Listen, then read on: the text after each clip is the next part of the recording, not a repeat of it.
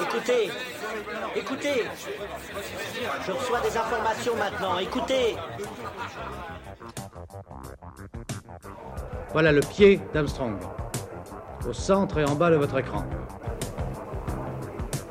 Et il marche maintenant. Il y aura peut-être des étapes pour aller vers Mars. Euh, il faudra peut-être d'abord apprendre en allant sur un astéroïde. Corben, mon ange, qu'est-ce que tu m'as fait là? Euh, Houston, on a un problème. Tu veux dire qu'on est dans un programme informatique Est-ce vraiment si invraisemblable And you'll see why 1984 won't be like 1984. Bonjour à toutes et à tous, vous écoutez C'est plus que de la SF, le podcast hebdomadaire sur la science-fiction animé par l'œil de Chéri et produit par ActuSF. Pour ce nouvel épisode, nous allons faire une introduction à l'histoire de la science-fiction. On a décidé de traiter ce sujet car nous avons découvert une excellente bande dessinée sur l'histoire de la SF aux éditions des Humanoïdes Associés que nous recommandons très fortement. Cette BD scénarisée par Xavier Delot et dessinée par Djibril Morissette Fan est une mine d'or. On a de la chance car Xavier Delot est avec nous. Bonjour à vous. Bonjour Lloyd. Vous avez récemment remporté le prix Imaginal de la meilleure nouvelle sous votre seconde identité, qui est celle de Thomas Géa. Vous êtes libraire et aussi auteur de romans de fantasy, livres qui ont été publiés aux éditions critiques, qui est lui-même partenaire des Humanoïdes Associés pour cette BD. Alors, Xavier Dolo, comment on synthétise une histoire de la science-fiction en seulement 215 pages? Alors c'est vrai qu'il faudrait revenir peut-être un petit peu aux sources du projet pour expliquer euh, tout ça. Euh, D'abord, j'étais pas du tout euh, prévu pour pour euh, cet album. Au départ, euh, d'autres personnes étaient un petit peu sur le coup, euh, comme Claude Eken et Laurent Jeunefort, qui ont passé des tests aux humanoïdes associés aussi, mais leur, vision de, l'album qu'ils voulaient faire ne correspondait pas tout à fait à ce que cherchaient les humanoïdes associés, et ils se sont mis en quête de quelqu'un d'autre. Donc, euh, comme euh, à Critique, euh, eh bien, une collection se montait euh, aussi euh, euh, de, BD euh, autour d'adaptation des, romans de- des éditions critiques. Eh bien, euh, Eric, euh, mon, ancien patron, euh, m'a proposé de faire un test justement aux humanoïdes associés parce que connaissant euh, eh bien évidemment euh, mon appétence pour la science-fiction et le fait que j'étais quand même libraire euh, de, genre depuis quasiment euh, 20 ans, m'a proposé de, faire ce test-là. Donc du coup, je me suis retrouvé à faire ce test-là aux humanoïdes associés avec eh bien des, un cahier des charges bien précis, j'allais dire, qui était de, faire un test de planche. Donc j'ai fait des, tests de planche sur, sur Jules Verne, voilà. Et ensuite de proposer le plan global justement de cet album. Et là, en fait, tu utilises le bon mot, je trouve, c'est synthétiser. Parce que euh, tu as raison, c'est un album de 215 pages, c'est à la fois long, hein, puisque j'ai eu euh, euh, quand même, j'ai mis deux ans et demi à, le boucler, et à la fois court, parce qu'effectivement, il faut synthétiser. La BD, c'est un.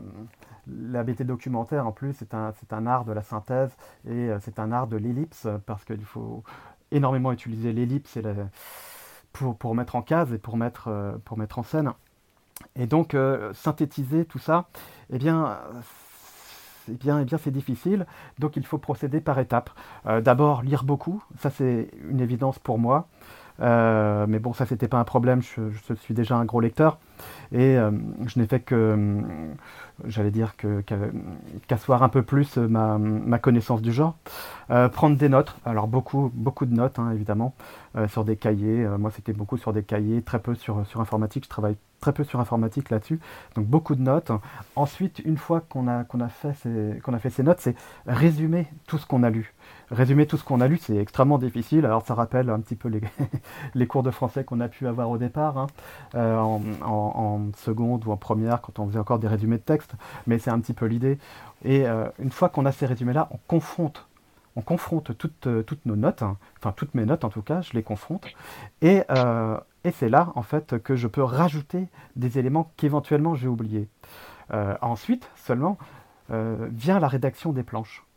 Revoir les notes ensuite, après la rédaction des planches, ça me paraît aussi assez utile, euh, parce qu'on peut encore rajouter des choses, améliorer euh, euh, tout ça, et puis ensuite on envoie les planches qui ont été scénarisées directement au dessinateur, qui est donc sur cet album Djibril Morissette Fan, hein, qui est un, dessinateur montréalais qui a déjà euh, un album à son actif, euh, Crypto-monnaie chez euh, au, Lombard, je crois, et puis qui travaille pour l'industrie du comics, notamment pour la Marvel.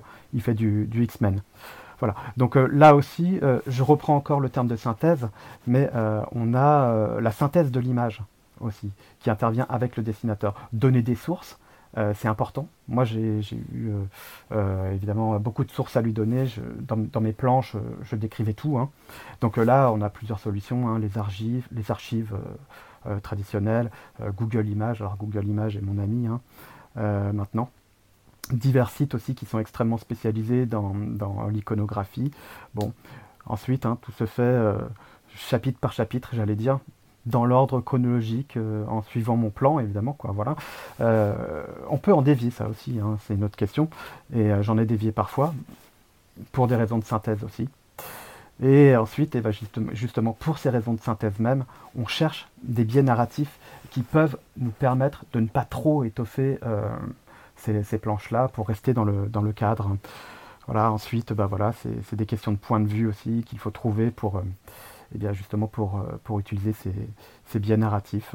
Alors est-ce que vous pouvez nous raconter les, origines littéraires de la science-fiction qui ne s'appelait pas science-fiction? Oui, alors euh, c'est vrai que ça ne s'appelait pas science-fiction, hein, puisque le terme euh, n'existe pas avant 1929. On appellera ça plutôt de la proto-science-fiction. Certains disent que eh bien, et même y compris moi hein, d'ailleurs dans mon album, euh, que euh, peut démarrer à plus de 2000 ans euh, dans le passé à l'épopée de Gilgamesh, le roi du Ruk, hein, qui, est, une histoire dont on peut très clairement penser qu'il aurait pu avoir un contact du troisième type, voilà, par exemple.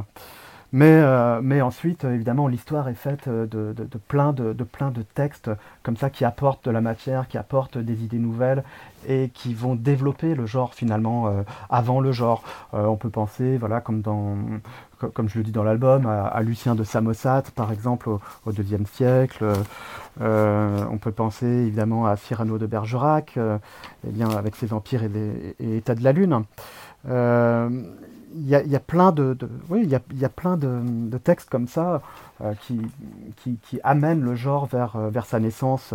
Je pense aussi euh, à l'utopie de, Thomas More, bon, où en France, eh bien, là, on a Restif de la Bretonne avec, avec ses utopies aussi au, au 18e.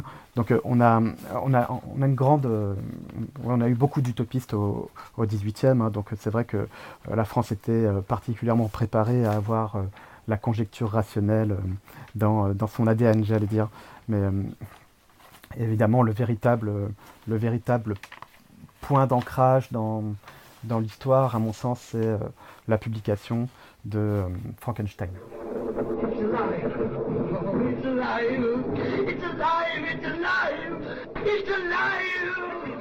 On va parler de, Frankenstein. Alors, c'est vous, vous faites d'ailleurs un portrait de Marie Shelley donc, qui a écrit Frankenstein en 1816.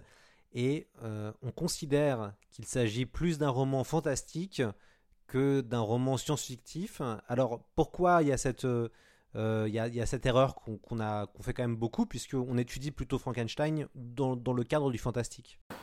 Oui, c'est vrai, c'est vrai que Frankenstein a, a, souvent été vu comme, ou perçu comme un roman fantastique, alors que finalement il n'en est pas un. On, le sait parfaitement en le lisant, la créature de Frankenstein naît par euh, une impulsion, enfin par, des impulsions électriques, hein, par l'électricité, la magie de l'électricité si on veut, ou plutôt la science de l'électricité, euh, euh, et, non pas par, donc plus, par la rationalité que par l'irrationalité. Et c'est ça qui est extrêmement important dans, Frankenstein, c'est que la naissance dans le roman de Marie Shelley de la créature est tout à fait identifiable par une expérience scientifique.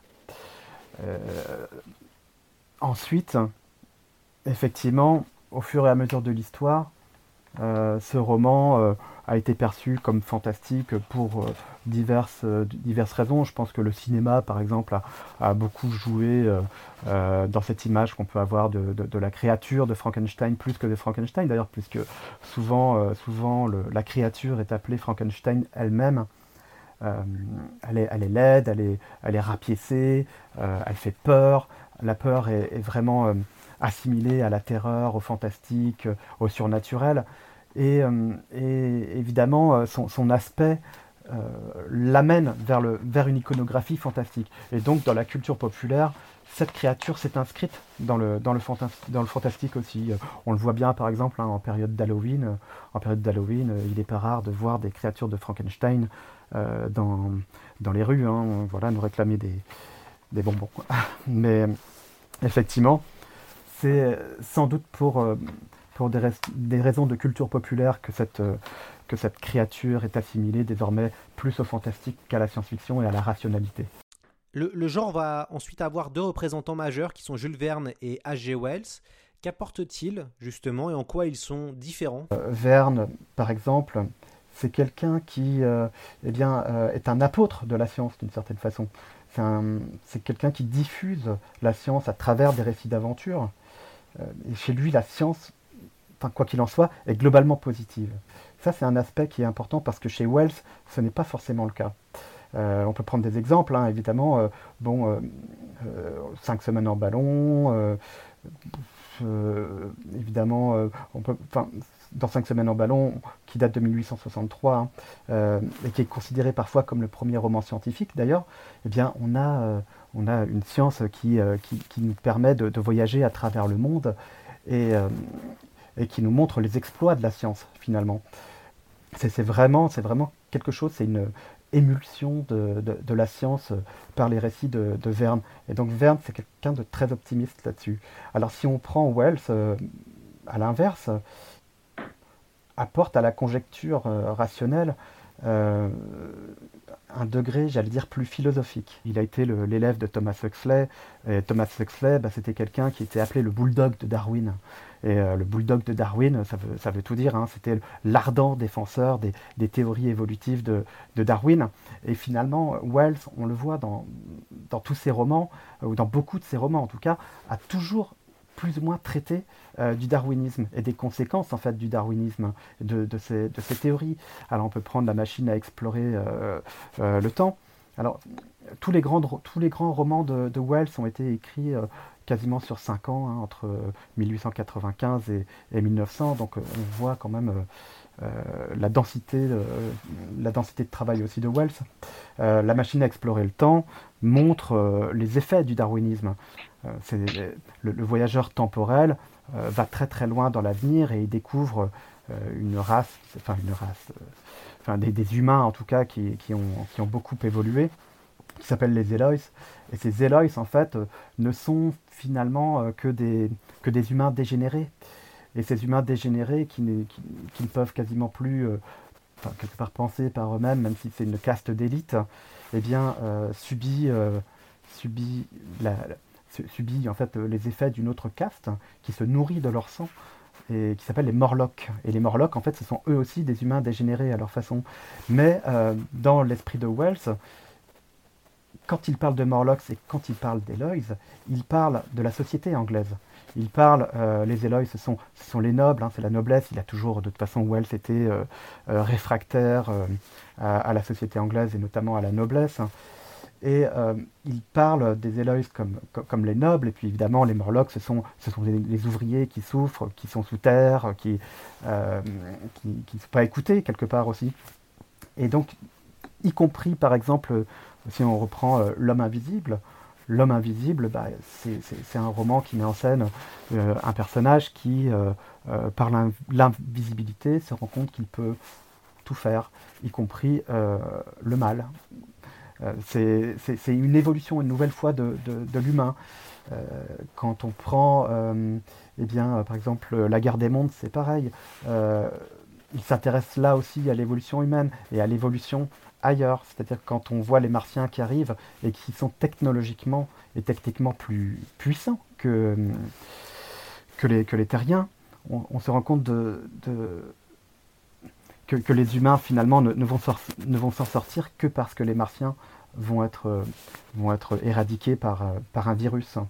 Euh, c'est voilà, quelqu'un qui, s'intéresse plus, j'allais dire, à l'humain et aux conséquences de, l'évolution humaine finalement que, que Jules Verne, à mon sens. Voilà tout, tout ce qu'il apporte. Il y a un côté, voilà, c'est ça, je dirais qui s'intéresse à, beaucoup de choses, et notamment à l'eugénisme. D'ailleurs, enfin, on peut, on peut revenir aussi au terme anticipation, hein, puisque le terme d'anticipation commence à se diffuser en France à partir d'un, d'un, livre de, Wells qui s'appelle justement Anticipation, et, c'est à partir de là que, que ce terme a commencé à se développer. Donc ça aussi, on peut le rajouter parmi ces apports qui sont extrêmement nombreux. Hein. Wells, c'est quelqu'un qui a participé par exemple aussi à la création du, du Labour euh, anglais. Donc enfin, c'est un socialiste convaincu. Au départ, il était marxiste, mais il est... Euh, en tout cas, il s'intéressait aux théories du marxisme, mais il est, sur la fin de sa vie, bien revenu sur cette, euh, cette question-là. Il était beaucoup moins marxiste sur la fin. Voilà, mais c'est quelqu'un de très complexe, euh, Wells. Euh, dans une double page nommée Table des éléments thématiques de la SF, vous dites qu'au début du XXe siècle, presque toutes les thématiques étaient réunies. Est-ce que vous pouvez nous en dire euh, un peu plus? Oui, c'est vrai que, eh bien, on peut reprendre l'exemple de, Marie Shelley. Hein. Marie Shelley qui a écrit Frankenstein, finalement, qu'est-ce qu'elle met qu'est-ce qu'elle met comme thématique dans, Frankenstein? Eh bien, euh, si on le reporte à notre modernité, on retrouve euh, la figure euh, de l'androïde, du robot, qui, certes, elles se développeront plus tard. le robot, c'est un terme inventé par, enfin, en tout cas utilisé par, par Karel Capek, mais qui a été, enfin, qui est un auteur tchèque qui a écrit RUR, une pièce de théâtre science-fictive. Et c'est son frère qui a, qui a inventé le terme et qui l'a qu'il a laissé à, son frère, enfin à Karel, on va dire. Euh, mais en tout cas, effectivement, euh, bon, pour, euh, pour prendre d'autres exemples, eh bien, dans, dans l'histoire comique des États et empires de la Lune de, de, de Cyrano de Bergerac, eh bien, le voyage dans l'espace est déjà là. Euh, c'est l'idée de, monde perdu, on, la retrouve eh bien, euh, avec d'autres, auteurs aussi. Euh, le voyage de Gulliver, par exemple, c'est, une histoire de monde perdu finalement aussi. Donc toutes ces thématiques-là, on va les retrouver en, en, genèse finalement chez, chez les Edgar Poe, chez les Jules Verne, les Wells, les Marie Shelley, euh, et, tous ces, toutes ces Ryder Haggard par exemple aussi, et tous ces auteurs-là vont euh, permettre justement les cristallisations qui vont venir après dans, euh, dans le genre qu'on appellera à proprement dit la science-fiction. Est-ce que vous pouvez nous présenter l'homme Hugo Gernsback? C'est lui qui inventa le terme de science-fiction et à qui le prix Hugo porte son prénom. Oui, euh, c'est vrai que Hugo Gernsback est une figure essentielle euh, de, de, la science-fiction. On va le voir euh, tout de suite. C'est vrai que Hugo Gernsback va monter une, société qui, qui s'appelle Modern Electrics Publications en 1908, où il va publier des, des, revues qui, qui en fait sont des revues de, vulgarisation scientifique, notamment sur, le, sur la radio par exemple, hein, qui, est, qui, à l'époque très, très à la mode. Euh, ce n'est qu'ensuite, en fait, euh, vers 1913, euh, qu'il va créer The Experimenter Publishing Company et qu'il va publier d'autres magazines qui n'ont rien à voir avec la radio. Donc, par exemple, du coup, en 1926, avec lui, avec Hugo Gernsback, apparaît le premier Pulps entièrement consacré à la science-fiction, qui s'appelle Amazing Stories. Voilà, ça c'est en 1926. C'est la première qui soit vraiment consacrée uniquement à des, à des, à des thématiques de science-fiction. Avant, la, la, science-fiction était diffusée dans les pulps aussi, mais euh, on pouvait y trouver de, des histoires qui, qui tenaient de l'historique, du western, de, de, la romance, euh, etc. Euh, jamais entièrement consacrée à, à la science-fiction. Et donc ça, c'est quand même à mettre à son actif hein, de, créer cette première revue de science-fiction. Alors c'est pas là encore qu'apparaît le, terme de, science-fiction, c'est en 1929 quand après euh, la crise de, 1929, euh, Hugo Gernsback, a fait faillite. Hein. Euh, et, après sa faillite, donc Amazing Stories, c'est fini pour lui. Donc il, crée de, il va créer de nouveaux magazines, dont un qui s'appelle Wonder, Wonder Stories.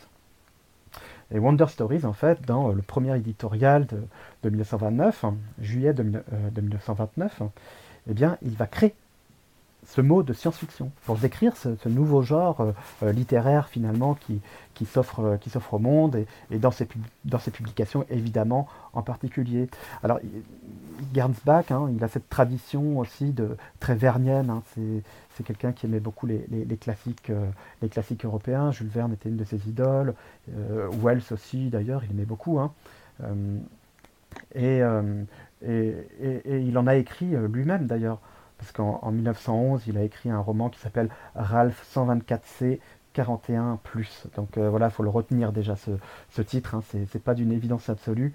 Et si, le bouquin est, vraiment un, roman assez médiocre, il hein, faut bien l'admettre. Et, euh, dans, ce, dans ce roman, on retrouve plein d'inventions avant la lettre.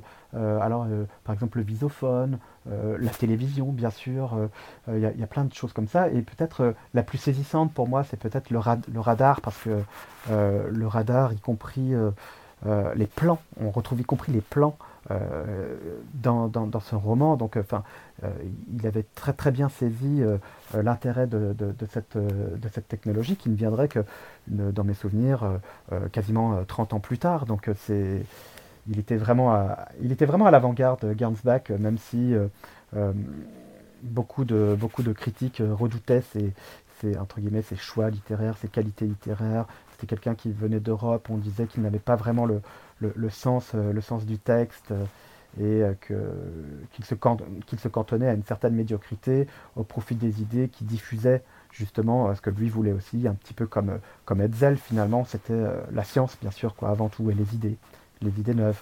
Voilà, Gernsback, il a, il a vraiment un rôle de pivot, un rôle essentiel, et, c'est sans doute pour ça que, le fandom, alors le fandom, le monde des fans américains, a fini par créer le prix Hugo, qui est justement euh, le prix des, fans de science-fiction aux, États-Unis. Euh, on a déjà pas mal voyagé. On est parti de 1816 et là on, est en plein années 30, années 40. Euh, mais on va quand même revenir un petit peu en arrière pour parler de la science-fiction française. Est-ce que vous pouvez nous parler un peu de ses débuts et qui sont ses représentants principaux? Oui, alors la science-fiction française, on a vu, il y avait il y a, toujours eu des, traditions de, conjecture rationnelle en France. Euh, alors, euh, déjà de ce point de vue, je me permets de, une petite parenthèse de vous conseiller le, rétrofiction. Euh, c'est une bible monumentale qui a été écrite par Joseph Alterac et Guy Coste. Et je voulais ici rendre hommage à, Joseph Alterac qui nous a malheureusement quittés ces, derniers jours et qui, pour moi, était vraiment une de, mes principales sources et une de mes principales références dans ce domaine. Donc, euh, je, voilà, je voulais, je voulais lui rendre un, petit hommage euh, dans euh, plus que de la SF. Voilà. Donc pour en revenir à la, science-fiction française et à ce qu'on pourrait appeler du coup le merveilleux scientifique, eh bien, alors, le merveilleux scientifique, c'est un mot qui apparaît vers, vers 1870-75. dans mes souvenirs, c'est Louis Arnaud qui, est un journaliste qui l'utilise pour la première fois, ou pour une des premières fois, pour un, roman de, pardon, un roman de, Victorin Sardou. Euh, Charles Le Goffik, lui aussi d'ailleurs, avait utilisé ce terme-là. Euh, mais en tout cas, ce, roman de, merveilleux scientifique euh, a plutôt été ou a, plutôt été développé par une figure centrale du merveilleux scientifique qui s'appelle Maurice Renard. Maurice Renard disait en 1909 à propos de ce merveilleux scientifique que c'était pour lui euh, des fictions qui étaient basées sur un sophisme, et donc euh, qui avaient pour objet d'amener le lecteur à une contemplation de l'univers proche de la réalité. Et euh, ensuite, donc le moyen, qui était un moyen d'utilisation des connaissances scientifiques par leur application. Voilà. Donc, donc c'est, une façon de, décrire ce que devient la, la, science-fiction dans, son idée même, hein, qui est, qui est de, de science, fiction. Il y, a, deux termes et c'est de les mettre en rapport pour écrire euh, de la fiction. Et euh, parmi donc ces auteurs euh, qui ont œuvré dans le merveilleux scientifique, eh bien, je pense que le principal s'appelle Rosniene. Et Rosniene, eh bien, c'est quelqu'un qui est contemporain de, Wells, de Verne aussi, qui a écrit en, 1883, 87 euh, pardon, euh, un texte qui, à mon sens, est vraiment le, texte fondateur de ce, merveilleux scientifique euh, qui s'appelle l'Exipéuse. C'est une, on dirait maintenant une, novella qui remonte, enfin qui nous fait remonter en tout cas à la, préhistoire, au temps des, tribus. Et ces, tribus, en fait, font la rencontre de, de créatures, d'êtres. Alors on ne sait jamais si elles viennent d'ailleurs ou si elles sont terrestres ou terriennes. mais en tout cas, ces Xipéus sont des sortes de, de cônes cristallins qui semblent être intelligents qui sont intelligents a priori, et qui en fait vont rentrer en guerre contre les humains pour euh, eh bien, la domination des espèces finalement. Quoi. Euh, c'est une des premières, euh, des premières rencontres avec l'autre aussi dans, dans l'histoire de la, de, la, de la littérature de, de science-fiction, de conjecture rationnelle. et, et, à ce titre, je, je pense que, que Rosny est peut-être le vrai père de la, de la science-fiction moderne française tel, qu'on l'entend, peut-être plus encore que, Jules Verne. Et, s'il a été euh, très inspiré lui aussi par, par les écrits de, Wells, hein, euh, ensuite, euh, on, notera quand même que ses premiers textes viennent, enfin ses premiers textes, notamment l'Exipéus, viennent avant les grands textes de, de Wells. Maurice Renard sera beaucoup plus influencé, par exemple, par, par Wells, et notamment avec, euh, des, romans comme Le Docteur Lerne. Mais on lui doit aussi euh, de, fabuleux romans, alors comme, Le Péril Bleu, qui est pour moi peut-être le plus grand roman du, merveilleux scientifique. Hein. en tout cas, peut-être mon préféré avec, La Grande Panne de Théo Varlet. la Grande Panne de Théo qui raconte un, peu avant au début des années 30, hein, un peu avant Barjavel, euh, la fin de l'électricité. C'était un de leurs grands sujets de l'époque. Euh, l'électricité s'arrête et évidemment, bah, euh, la catastrophe arrive aussi. Et qui a pour particularité aussi d'avoir peut-être la première héroïne, la première grande héroïne de la science-fiction française, qui s'appelle Aurore Lescure. Voilà, c'est elle, elle l'héroïne du roman de Théo Varlet. Donc on, a beaucoup, beaucoup comme ça d'auteurs qui ont écrit avant euh, la guerre 39-45 euh, du merveilleux scientifique, et pour nous de la science-fiction évidemment, mais, mais en France, ça n'a pas, pas pris. Voilà. Est-ce qu'il y a de, véritables explications à ça? Hmm. On se doute que oui, notamment euh, le fait que eh bien, eh bien, l'Europe de, de la première moitié du XXe siècle, j'allais dire, est quand même extrêmement perturbée notamment par deux guerres hein, qui, qui, ont tout ravagé. Donc euh, euh, ça, n'aide pas, on va dire. Voilà, pendant ce temps-là, les États-Unis avaient, euh, une véritable émulation, y compris au niveau de la science et des technologies qui, qui leur permettaient d'avancer peut-être plus vite que, que, les, que les Européens. Et surtout, ils développaient des revues qui publiaient des nouvelles. Et les nouvelles apportent les idées, apportent des idées très vite. Et donc, c'est parce que ce sont des textes courts et donc euh, les, idées s'additionnent, s'additionnent, s'additionnent, et les choses évoluent très vite et beaucoup plus que, que, par la publication de, de romans euh, à l'époque en, France, puisque la nouvelle n'était pas énormément publiée, hormis peut-être évidemment dans, dans, des revues comme Je sais tout, euh, Sciences et Voyages, qui étaient avant tout à l'histoire des jeunes. Et il ne faut pas oublier non plus qu'en France, à ce moment-là, il y avait beaucoup de censure religieuse. Hein. on pense toujours à l'abbé Bethléem, qui, évidemment avait fait la chasse à ce genre de, littérature. Donc, euh, donc voilà, il y, a beaucoup de choses qui expliquent, euh, qui expliquent euh, finalement le fait que le merveilleux scientifique n'est pas pris en France.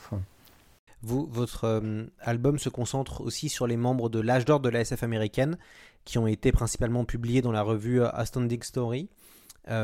Pouvez-vous nous, nous, présenter brièvement cette équipe et nous dire ce qu'ils ont apporté? Alors pour rappel, il y a John W. Campbell, il y a Isaac Asimov, il y a Robert Heinlein, euh, il y a Théodore Sturgeon et euh, il y a euh, Van Vogt. Alors Van Vogt, on le connaît plutôt bien puisqu'on a fait un épisode spécialement sur, sur, sur lui et sur sa vie que j'encourage à, écouter. Mais est-ce que vous pouvez nous, nous, présenter un peu cette Dream Team qui sont considérés comme, bah voilà, c'est l'âge d'or, quoi? Ah oui, effectivement, on n'appelle pas cette période de l'âge d'or pour rien. C'est vrai que c'est une, une période de, de forte de fort, développement de, la science-fiction. Alors certains la, la placent entre 1938 et 1942 euh, à peu près, mais on peut, on peut aller jusqu'aux années 60 et au tout début des années, des années 60 quand apparaît et est publié par Campbell d'ailleurs un roman euh, que tu connais bien hein, qui s'appelle Dune, voilà, qui est écrit par Frank Herbert. Et donc effectivement, on va peut-être commencer par Campbell parce que c'est lui le, générateur de tout ça, j'allais dire. Campbell, c'est un écrivain avant tout, d'abord, qui publiait des nouvelles dans les pulps aussi, qui a été longtemps considéré comme un des pères du space opéra. Euh, qui était euh, très fan d'un auteur des pulps qui s'appelait Doc Smith, par exemple, et qui écrivait aussi des choses un petit peu à sa façon. Voilà, à la façon, à la façon de Doc Smith. Doc Smith, pour lui, c'était euh, quelqu'un qui, justement, utilisait parfaitement la science et, et, et, qui était digne de, lecture. Hein. La série des Fulgures, par exemple, lui plaisait beaucoup. Et Campbell a écrit, par exemple, aussi un, alors une novella qui vient de ressortir au, aux éditions du Bélial récemment, qui s'appelle La Chose, The Thing. Voilà, je pense que tout le monde connaît maintenant cette, cette histoire qui a été euh, notamment euh, adaptée au cinéma par euh, Nibi et puis après par, par Carpenter. il y a une troisième adaptation, mais je ne me souviens jamais du, du nom du réalisateur. Et puis de toute façon, c'est pas très grave, il n'est pas génial. mais en tout cas, Campbell, à un moment donné, arrêté d'écrire plus ou moins, on va dire. Euh, pourquoi En fait, parce qu'il a eu l'opportunité eh de prendre la direction d'une revue euh, Pulp. Et cette revue Pulp, en fait, s'appelle Astounding Stories of Super Science, qui a été écrit en 1930 et euh, qui très vite en fait va supplanter un petit peu le Amazing Stories de, de, de. Pourquoi? Parce que tout simplement, déjà, Astounding euh, paye mieux que Gernsback, qui était souvent considéré comme un petit peu radin. En tout cas, Lovecraft avait par exemple de très mauvais souvenirs euh, avec euh, Gernsback de, ce point de vue-là. avec toute la classe qui le caractérise, il l'appelait Hugo the. Hein, voilà. et c'est vrai que, que, Campbell arrive chez Astounding et, il va tout révolutionner. Voilà, quand, quand lui déjà, il, veut changer il veut changer de titre à, Standing. Il aurait bien aimé l'appeler euh, juste Science Fiction, mais il ne peut pas parce qu'à ce moment-là, il y a quelqu'un qui a déjà créé un titre euh, qui va s'appeler comme ça. Mais euh, il, va l'appeler autrement, il va l'appeler Astounding Science Fiction en 1938. 1938, hein, ça correspond évidemment au premier texte, au premier grand texte, on va dire, de, ces quatre auteurs qu'on mentionnait, que Campbell va ramener vraiment dans son giron d'Astounding. Euh, ces, auteurs, ce sont évidemment Isaac Asimov, euh, Alfred Van Vogt, comme on disait, euh, Robert Heinlein et, et, Theodore Sturgeon. Je les ai choisis, je les ai choisis, j'aurais pu en choisir d'autres aussi, hein, mais je les ai choisis pour, pour leur diversité, et puis en même temps parce que ce sont les vrais porte-drapeaux de, des, idées de Campbell, à mon sens. Alors peut-être moins Sturgeon, hein, mais en tout cas Heinlein, Asimov et, Van Vogt, oui, euh, euh, qui, qui, euh, Campbell, c'était quelqu'un qui voulait une nouvelle approche de, l'écriture, de, science-fiction, qui voulait que ce soit beaucoup plus sérieux, que ce soit beaucoup plus proche de, la science telle qu'on la connaissait, et que finalement les, les, textes qu'on publiait dans Standing, on pouvait dire voilà, ça se, voilà ces textes-là se rapprochent de, nos connaissances. Euh, actuelle et on extrapole sur ces idées, mais on extrapole avec sérieux. Bon, je, résume très vite, hein, évidemment. Et euh, il n'a pas trouvé, euh, j'allais dire, meilleur fer de lance que, que ces auteurs-là, comme Robert Heinlein ou Isaac Asimov. Isaac Asimov va lui donner toutes ses meilleures histoires de, robots, de, de fondation, son, grand cycle de, de fondation. Alors les robots, la première histoire, il va quand même la refuser. Elle va être publiée dans un, autre magazine dirigé par euh, un ami à lui qui s'appelle Frédéric Paul. Et euh, je crois que c'était euh, Super, Science Stories. La nouvelle s'appelait Strange Playfellow, qui était réédité ensuite sous le, sous le titre de Robbie, et qui est la première, la première histoire des robots. Mais toutes les autres, après, vont être publiées dans, dans Astounding les histoires de Fondation aussi. Fondation, c'est euh, au départ un texte que veut faire, euh, que veut faire Asimov. C'est Campbell qui va le pousser à en faire tout un cycle. Tout comme il va pousser euh, Heinlein à le faire. Asimov va faire un cycle aussi parce que Heinlein, Robert Heinlein, en écrit un, qui est son, histoire du futur. Euh, l'histoire de, Campbell et de, Heinlein est assez euh, amusante aussi, euh, au moins pour l'anecdote, puisque Heinlein voulait écrire cette histoire de futur, mais Campbell, qui pour s'assurer de l'avoir entièrement, lui, a demandé, de lui fournir une chronologie, ce qu'a fait Heinlein, mais né à la barre de, de Robert Heinlein, finalement Campbell a publié cette chronologie dans un standing. Du coup, c'est un, petit peu forcé, on va dire, euh, Heinlein à, à écrire son, histoire du futur en entier. Voilà. Et, euh, donc, c'était vraiment, euh, vraiment des auteurs qui, qui, mettaient pleinement en scène l'idée que Campbell se faisait de la science-fiction. Van Vogt, j'en reparle pas, hein, mais mais, euh, mais euh, d'une certaine façon, euh, il s'intéressait beaucoup aussi à, la science. On l'a vu, hein, tous ces auteurs-là, y compris Heinlein, s'intéressaient par exemple aux théories de, de Korzybski hein, sur la sémantique générale. Et, tous ont un peu écrit des choses par rapport, par rapport à ça, Van Vogt plus, plus particulièrement. Mais, mais en tout cas, oui, c'est une période de, de forte émulation. Sturgeon, lui, euh, est un auteur, je, l'ai choisi un petit peu pour faire le, contrepoint.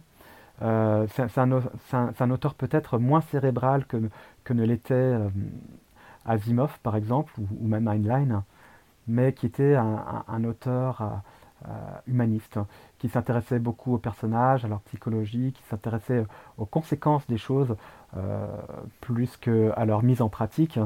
Euh, et, notamment par exemple sur, sur, sur, sur l'arme atomique. Euh, il, a, il a écrit des textes euh, assez, grandioses qui, qui essayent de trouver des, issues aussi positives, humanistes à ces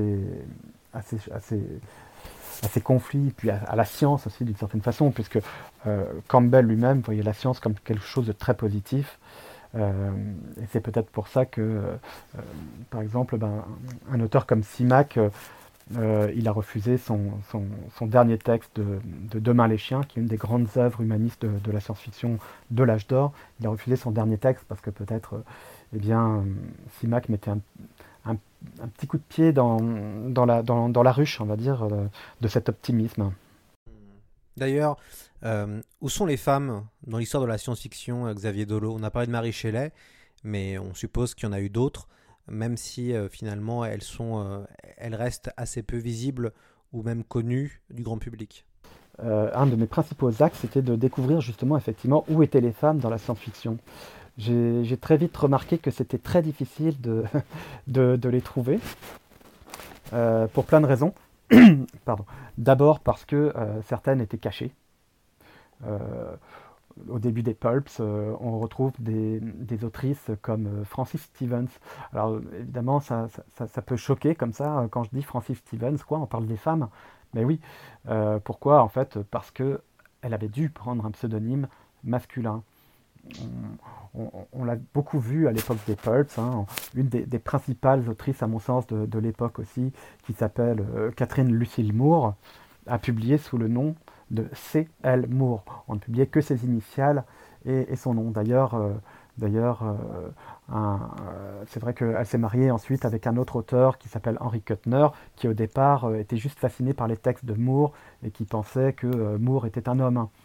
Voilà, mais c'est des, des, autrices. Les autrices ont été cachées. on, peut, on peut publier parfois aussi dans, les pulps parce qu'elles n'avaient pas beaucoup, elles n'avaient pas accès à ces, publications. On refusait euh, pas mal quand même les, femmes. Euh, certaines ont réussi euh, à publier aussi parce que elles avaient épousé un, auteur de, science-fiction. je pense à, Edna Main par exemple, l'épouse de, Van Vogt. Judith Merrill aussi, par exemple, qui est voilà, hein. Judith Merrill, qui a une importance, à mon avis, capitale dans, l'évolution de, la science-fiction féminine euh, dans le monde, hein, j'allais dire, qui a publié parmi les premières nouvelles féministes euh, à l'époque. Et, euh, donc c'est aussi par cette petite agrégation au fur et à mesure de, femmes qui ont réussi à intégrer ces publications que cette science-fiction féminine a pu se développer. Il y a aussi une autrice qui m'a semblé très intéressante dans ce parcours, c'est euh, une autrice qui s'appelle Virginia Kidd. Et euh, Virginia Kidd, en fait, elle est plus intéressante pour autre chose que ses, pour que, pour autre chose que ses textes, c'est qu'elle a créé une des premières agences en fait euh, d'auteurs et, d'autrices. Hein. et justement, elle a permis à beaucoup d'autrices de pouvoir placer, ses, placer leurs textes dans, chez, chez, de chez, chez, des éditeurs, voilà, dans des revues, etc. ou même, même en publication après, plus tard, elle, a, elle a pu lancer des, de mon souvenir, des autrices comme, comme Ursula Le Guin, par exemple. Hein. elle a été, voilà, hein, elle a beaucoup aidé Anne McCaffrey dans mes souvenirs aussi.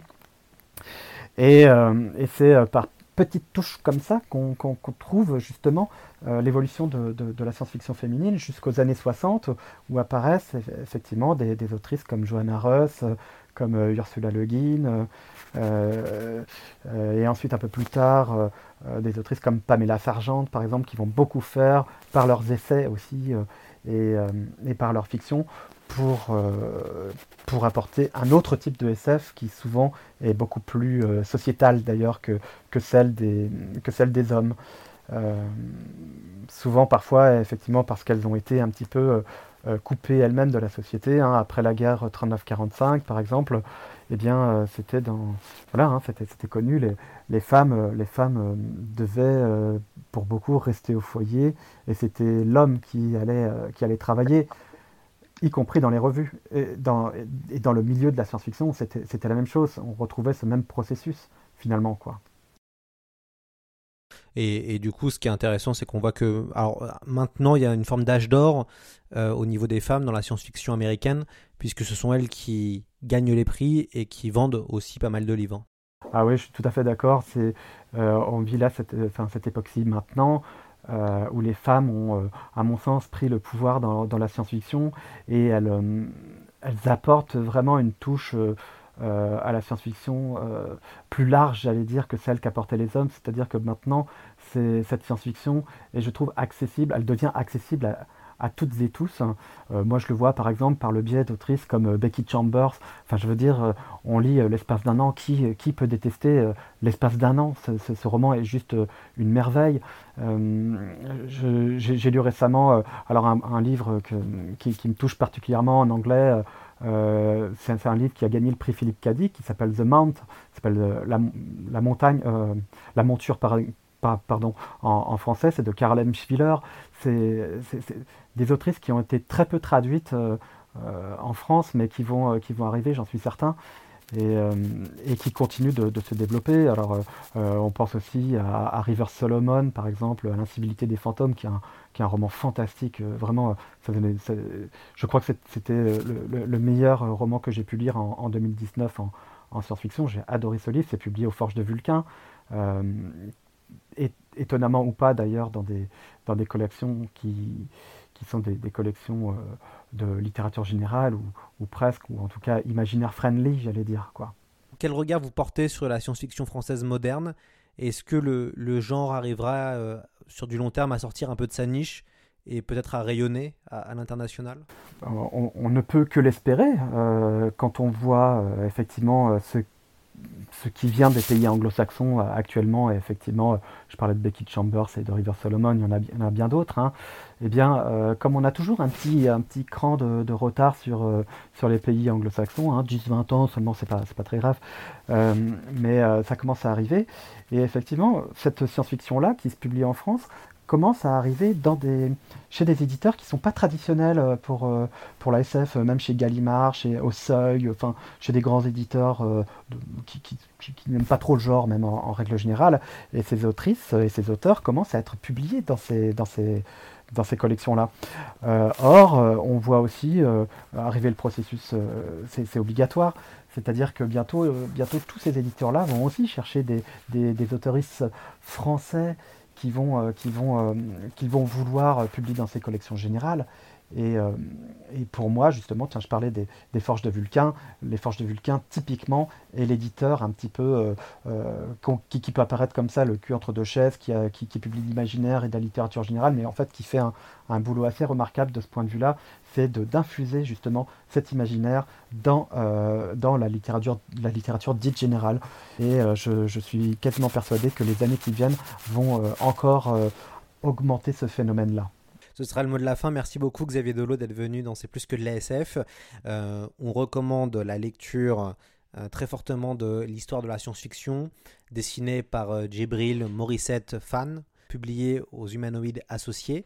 C'est un, livre de 215 pages, une, donc une bande dessinée de 215 pages qui est euh, un, très beau, moyen de découvrir l'histoire du genre. Un grand bravo Xavier. Et puis on, voilà, on recommande aux auditeurs de de, le mettre dans leur liste au Père Noël.